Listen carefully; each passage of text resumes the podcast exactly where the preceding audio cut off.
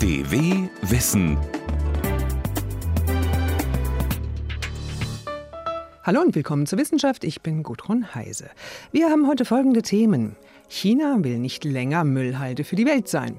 Und Mallorca will den Müll der Touristen nicht mehr. Digitale Welt, Mensch und Maschine als Partner und auf dünnem Eis Lawinenforscher in der Schweiz.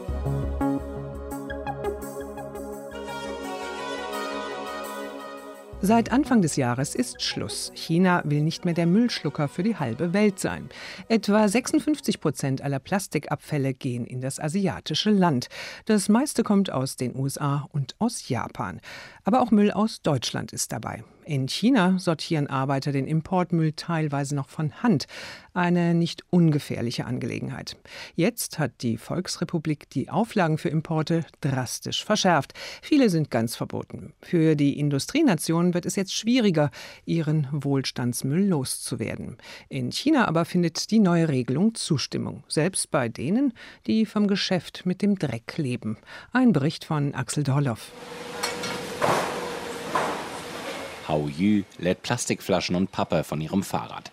Sie ist Müllsammlerin in Peking und 53 Jahre alt. Seit über zehn Jahren macht sie diesen Job, sammelt Plastikflaschen, Pappe oder Metall und verkauft das Material an die Recyclingindustrie.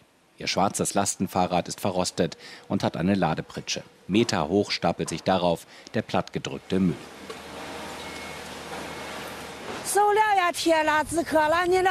Ich sammle Plastik, Stahl, Pappkartons, Dosen, auch Glas, alles, was ich verkaufen kann. Ich komme dann hier zum Recyclinghof, um meine Ladung zu Geld zu machen. Aber viel kann ich damit nicht verdienen, ein paar Dutzend Yuan pro Tag. Wenn ich ein Tuk-Tuk mit Motor hätte, wäre das besser. Aber ich habe nur ein dreirädriges Fahrrad so lässt sich nicht viel Geld machen.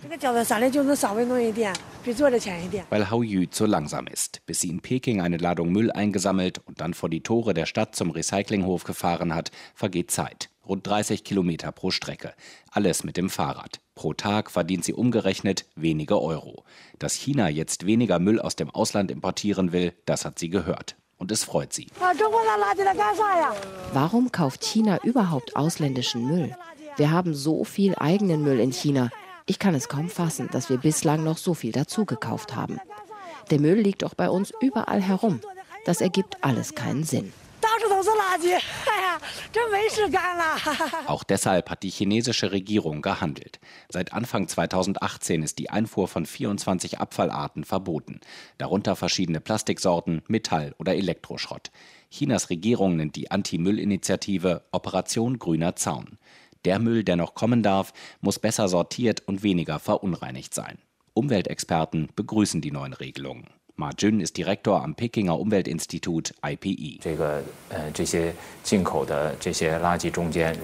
Wenn der importierte Müll toxisch verunreinigt ist, schadet das sofort der Umwelt. Außerdem macht es den Recyclingprozess noch komplizierter.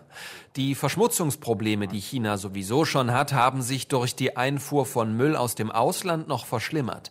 Darum braucht es diesen Importstopp zum Schutz der Umwelt und der Gesundheit unserer eigenen Bevölkerung. China war bislang weltgrößter Müllimporteur. Seit rund 30 Jahren exportieren die großen Industrienationen mit riesigen Containerschiffen Abfall in die Volksrepublik. Noch im vergangenen Jahr waren es rund 7,3 Millionen Tonnen Plastikmüll aus aller Welt. Ein Geschäft für beide. Der Westen wurde auf diesem Weg sein Müll los. China hat daraus Rohstoffe extrahiert oder recycelt. Kupfer, Eisen oder Papier. Die Rohstoffe wurden dann für neue Produkte genutzt und wieder exportiert. China hat dadurch dringend benötigte Materialien erhalten, aber gleichzeitig ist auch der ganze giftige Müll in unser Land gelangt. Der Importstopp wird die Menge an belastendem Müll in China schon bald reduzieren. Das ist gut für die Umwelt und dringend notwendig. Er wird aber auch zu einem Mangel an Rohstoffen wie Papier und Plastik führen.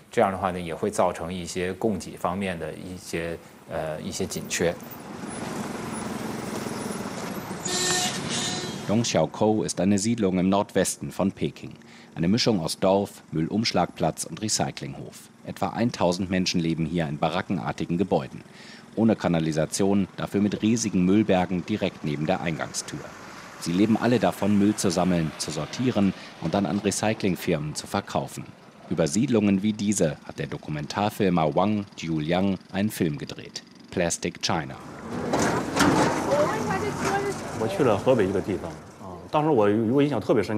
Ich war einmal für meine Recherchen auf einer Müllhalde in der Provinz Hebei am Rande Pekings. Riesig groß, überall Abfall in allen Farben. Dann schaute ich genauer hin und sah Verpackungen aus den USA, aus Japan, aus Deutschland und Frankreich. Ich begriff, dass ich die Müllhalde der gesamten Welt vor mir hatte. Jahrelang hat Wang auf Abfallhalden in ganz China recherchiert und gefilmt und war entsetzt über das Ausmaß der Verschmutzung, über die Lebens- und Arbeitsbedingungen der Müllsortierer. Experten schätzen, dass es in China mehr als 10 Millionen Müllsammler gibt. Sie sorgen für den Nachschub von Rohstoffen. Aber ihr Job ist weder sauber noch sicher. Kaum einer der Müllsortierer trägt Schutzkleidung, richtige Schuhe oder Masken. Der Nachschub aus dem Ausland wird jetzt weniger. Der globale Kreislauf hat China geschadet, sagt Filmemacher Wang. Wir finden den Importstopp gut. Solange der Recyclingprozess unter diesen Bedingungen stattfindet, solange der Müll toxisch so verunreinigt ist, bitte einfach Schluss damit. Es richtet zu viel Schaden an und außerdem hoffe ich, dass durch Chinas Importstopp die entwickelten Industrienationen dazu gezwungen werden, zu reflektieren, wie ignorant und sorglos sie bislang ihren Müll losgeworden sind. 在过去二三十年来，以这种方式去处理他们的废旧物资。 China hat mittlerweile genug eigenen Müll, um durch Recycling neue Rohstoffe zu gewinnen. Nach offiziellen Angaben hat die Volksrepublik im vergangenen Jahr rund 200 Millionen Tonnen Hausmüll produziert und weitere 3,3 Milliarden Tonnen Industrieabfälle. Das ist rund zehnmal mehr als vor zehn Jahren. Die Müllmengen in China wachsen schneller, als dass Müllentsorgungsanlagen gebaut werden können. Europas Müll braucht in China keiner mehr. Auf Mallorca sind es die Touristen, die für jede Menge Müll sorgen. Experten schätzen, dass auf der Lieblingsinsel der Deutschen jedes Jahr rund 500.000 Tonnen Abfall anfallen. Laut einer Studie des spanischen Statistikinstituts tummelten sich 2017 rund 14 Millionen ausländische Urlauber auf Mallorca und den anderen Baleareninseln. Genug ist genug, sagen sich die Mallorquiner. Die Inselregierung will jetzt konsequent dagegen vorgehen. Es gibt sogar schon einen Gesetzesentwurf Entwurf. Danach sollen Einwegplastikprodukte in den nächsten Jahren Stück für Stück verschwinden.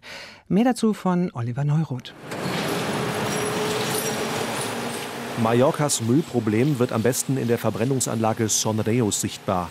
Im Sommer kommen Müllwagen im 5-Minuten-Takt. Nacheinander fahren sie in eine große Halle und laden tonnenweise Abfall ab.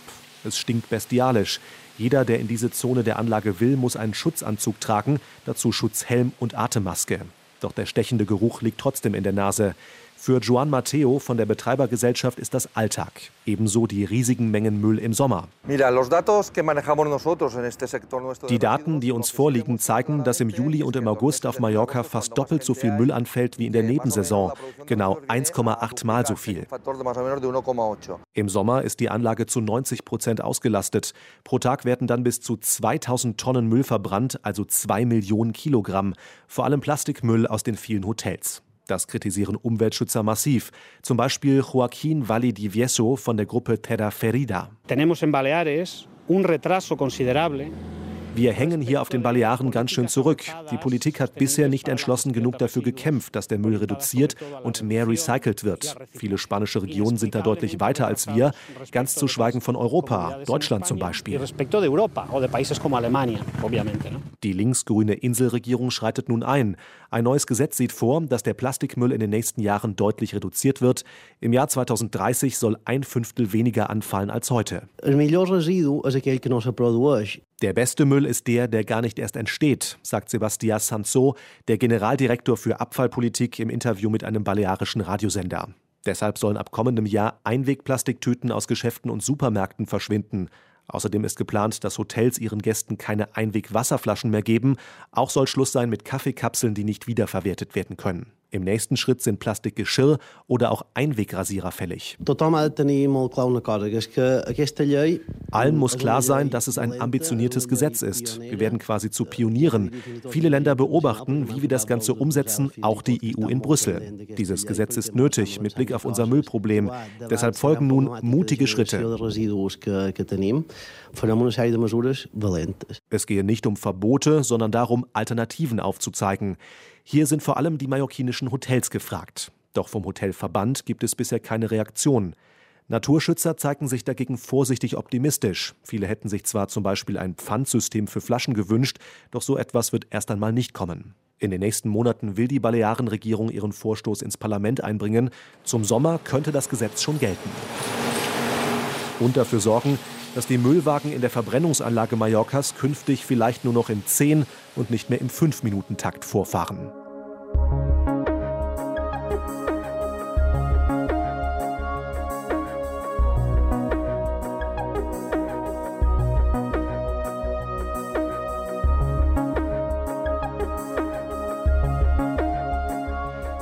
Roboter und Maschinen übernehmen in unserer Welt immer mehr Aufgaben und Arbeiten. Sie werden immer cleverer und auch sensibler, scheinen manchmal sogar eigenständig zu denken oder sogar lernen zu können. Unsere Arbeitswelt hat sich durch Roboter stark verändert. Viele sehen die Maschinen als Konkurrenz, aber vielleicht werden sie ja auch schon in naher Zukunft zu Partnern, mit denen wir gut zusammenarbeiten. Christian Sachsinger. Wenn man eine Vorstellung davon bekommen will, wie Mensch und Maschine künftig zusammenarbeiten, dann muss man beim Roboterhersteller Franka Emika vorbeischauen. Die Münchner Firma baut, wenn man so will, feinfühlige Roboter. Im Prinzip sind das mechanische Arme mit vielen Gelenken, die, und das ist das Besondere, jedes Hindernis registrieren. Unternehmensgründer Simon Hattadin. Ich kann immer reingreifen. Das heißt, der Roboter bleibt sofort stehen, sobald er merkt, da ist ein Kontakt mit einem Menschen. Es reicht sogar, wenn man zwei Finger hier gegenhält, quasi nur passiv. Und das geht eben über die Sensorik, die überall in jedem Gelenk eingebaut ist, die im Grunde die echte Welt misst. Gleichzeitig kann ein Mensch den Roboterarm auch führen und ihm so eine Bewegung zeigen, die er danach exakt nachmacht. Aufwendiges Programmieren und Tage, wenn nicht wochenlanges Einjustieren sei nicht mehr nötig, verspricht Simon Haddadin. Dabei werden nun Tätigkeiten, für die man bislang Menschen braucht, mechanisierbar. Zum Beispiel in einer Computergroßproduktion Stecker genau in passende Buchsen hineinruckeln. Roboter sind damit endgültig auf dem Sprung in die Arbeitswelt. Vielen Menschen macht das aber Angst, wie Katrin Pollmann vom Fraunhofer Institut für Arbeitswirtschaft und Organisation weiß. Automatisierung ist sehr stark mit Angst behaftet. Die Akzeptanz ist nicht besonders groß. Gerade in Deutschland ist der Arbeitsplatz sehr großer Identifikationsfaktor. In der Zukunftsstudie Homo Digitalis von BR, Arte, ORF und dem Fraunhofer Institut, die noch bis zum 7. Februar läuft, sagten bisher 90 Prozent der Teilnehmer, dass sie nicht wollten, dass ihnen Roboter im Job komplette Aufgaben abnehmen. Aber immerhin knapp die Hälfte der Befragten konnte sich vorstellen, gemeinsam mit Maschinen im Team zu arbeiten. Da gibt es ja durchaus Sachen, wo Leute, wenn man sie fragt, sagen würden, naja, wenn das jetzt wegfallen würde, dann wäre ich gar nicht böse drum, dann könnte ich mal das machen, was mir Spaß macht oder worauf ich mich eigentlich konzentrieren will. Deswegen ist jetzt unser Ansatz auch bei Homo Digitalis, dass man den Leuten mal verschiedene Situationen vorstellt und die Leute mal einschätzen lässt, an welcher Stelle sie denn gerne Unterstützung hätten von einem Roboter der Roboter als Zuarbeiter, der stupide Tätigkeiten abnimmt. Das sei auch eine Chance für Deutschland als Produktionsstandort, glaubt der Roboterhersteller Simon Haddadin und nennt ein Beispiel. Das ist eine Firma, die macht spezielle Messergravuren und es ist einer alleine mit seiner Ehefrau und er hat nicht genug Geld oder Einnahmen, um jetzt einen zweiten Mitarbeiter einzustellen. Aber er würde trotzdem gerne expandieren und deswegen kann er jetzt mit einem Roboter, den er für 10.000, 15.000 Euro kauft, kann er über Nacht im Grunde seine Messergravurmaschine bedienen. Spannend bleibt, welche Tätigkeiten für uns Menschen in Zukunft wirklich noch übrig bleiben, wenn die Maschinen immer geschickter und immer schlauer werden. Roboter und Maschinen werden in der Tat immer geschickter und schlauer. Und ohne modernste Technik wären wir in einigen Bereichen ziemlich aufgeschmissen. Intensive Lawinenforschung beispielsweise wäre kaum denkbar.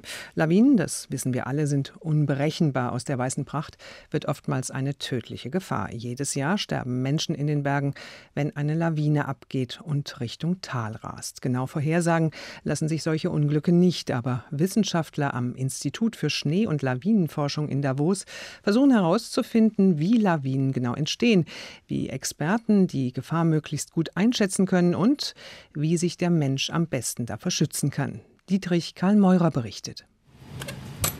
Die Hebel an der Tür zum Labor von Achille Capelli quietschen. Ein Gebläse rauscht. Der Physiker trägt dicke Stiefel, eine Daunenjacke und auf dem Kopf eine wärmende Fellmütze.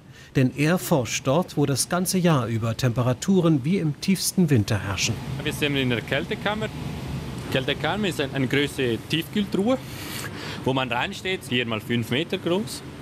Und dort können wir die Temperatur einstellen, äh, meistens irgendwie bis minus 20 Grad.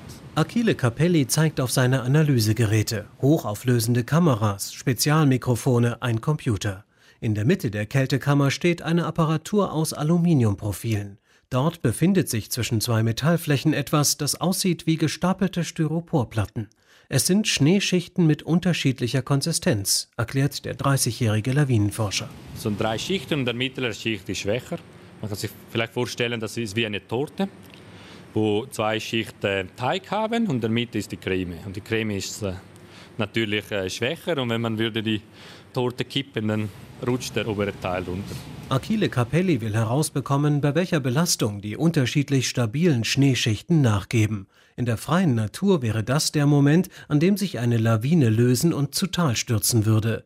Für sein Experiment wählt er 100 Kilo, die im Winkel von 30 Grad auf die Schneeplatten wirken sollen. Ganz ähnlich, als wenn ein Skifahrer einen Hang hinunterfahren würde. Ja, das ist nicht weit vom echten Leben. Nach wenigen Sekunden gibt der Schnee dem Druck nach. Achille Capelli hat alles gefilmt. Zudem hat er mit hochempfindlichen Sensoren aufgenommen, wie der Schnee zuvor unter der Last ächzte. Denn wenn die Schneestruktur Risse bekommt, entstehen im Ultraschallbereich Geräusche. Sie analysiert der Physiker aufwendig. Bereits in den 30er Jahren des letzten Jahrhunderts wurden im Schweizer Davos erste Schneeexperimente durchgeführt. Heute dreht es sich bei den mittlerweile rund 140 Mitarbeitern des Instituts für Schnee- und Lawinenforschung nicht nur um wissenschaftliche Erkenntnisse. Sie informieren auch über die alpinen Naturgefahren und retten so Leben. Mehrmals täglich veröffentlichen sie einen Warnbericht für die gesamte Schweiz, das Lawinenbulletin. Achille Capelli hofft, dass mit Hilfe der Ergebnisse seines Schneebelastungsexperiments die Warnungen einmal deutlich präziser werden. Eine mögliche Anwendung wäre dass man in einem Lawinenhang äh, Mikrofonen hat, die diese äh, kleinen Rissen äh, irgendwie messen oder hören und dass sie uns sagen, wann eine Lawine abgeht oder wann ist der Gefahr einer Lawinenabgang besonders hoch. Bis es aber soweit ist, wird der Physiker noch etliche Schneeschichten so belasten müssen, dass ihre Struktur dem Druck nachgibt.